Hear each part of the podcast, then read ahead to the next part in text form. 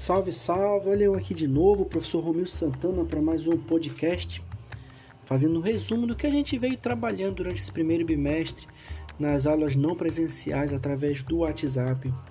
Hoje eu vou fazer esse resumo da disciplina de História.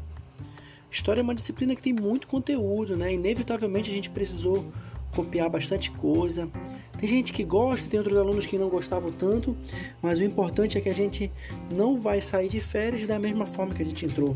Teve muita coisa boa para a gente estar tá aprendendo. Por exemplo, a gente aprendeu que o estudo da história é muito importante, porque a história é a ciência que estuda o ser humano, estuda as ações do ser humano durante o tempo. A história estuda também a vida do homem, o que ele vai fazer, o que ele já fez, o que ele pode fazer. E nisso daí a gente deu entrada para um assunto, o calendário gregoriano. A gente está falando tanto de calendário que vai entrar de férias, quando começa as aulas, quando termina as aulas, o que vamos fazer. Então a gente precisou entender como é esse calendário.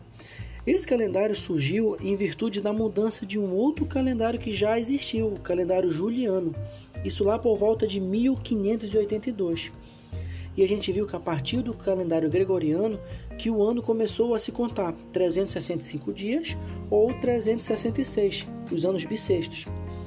A gente viu também na matéria de história que os últimos países a se adequar a esse calendário foi a Grécia em 1923 e a Turquia em 1926. E estudamos também história sobre o continente africano.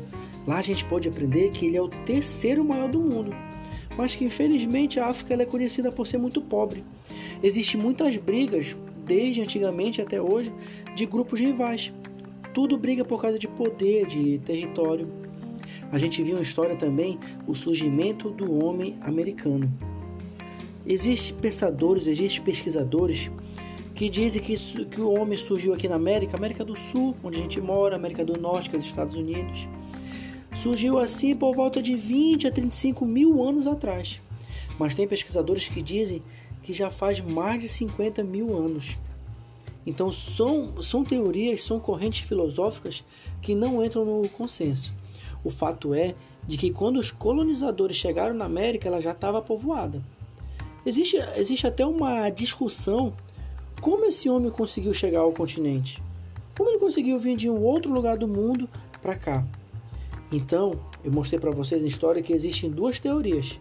Uma delas é a teoria transoceânica e outra a teoria de Bering. Segundo essa teoria transoceânica, há mais ou menos 10 mil anos, mil anos atrás, os homens que habitavam na Polinésia, que é uma região da Oceania, saíram da Polinésia em direção à América do Sul, que é onde está Brasil, Equador, Chile, e eles saíram em pequenos barcos. Porém, eles teriam se movido por meio das correntes marítimas. Então eles não saíram com a ideia de chegar aqui, eles vieram sendo trazidos. Outra, a teoria de Bering, é que o homem chegou aqui através do Estreito de Bering. É um espaço assim entre dois continentes que está lá no extremo leste do continente asiático. E esses dois pontos estavam separados por 85 quilômetros. Em geografia, isso é relativamente pouco. Segundo essa, te essa teoria, galerinha, eles chegaram aproximadamente 50 mil anos atrás. E que nesse período o local de onde eles saíram estava congelado. Por isso que eles saíram de lá e vieram.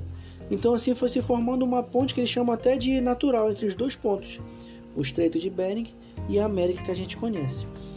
E essa teoria é, é a teoria mais aceita assim no meio científico, mas como eu disse, até hoje não tem nada confirmado. Esse foi nosso resumo de história da turma 522. Eu sei que história é um pouco cansativo, mas com certeza vocês aprenderam alguma coisa. Isso é muito importante para a gente. Aguardem os próximos podcasts que eu vou estar fazendo resumo das outras disciplinas. Um abraço, galerinha!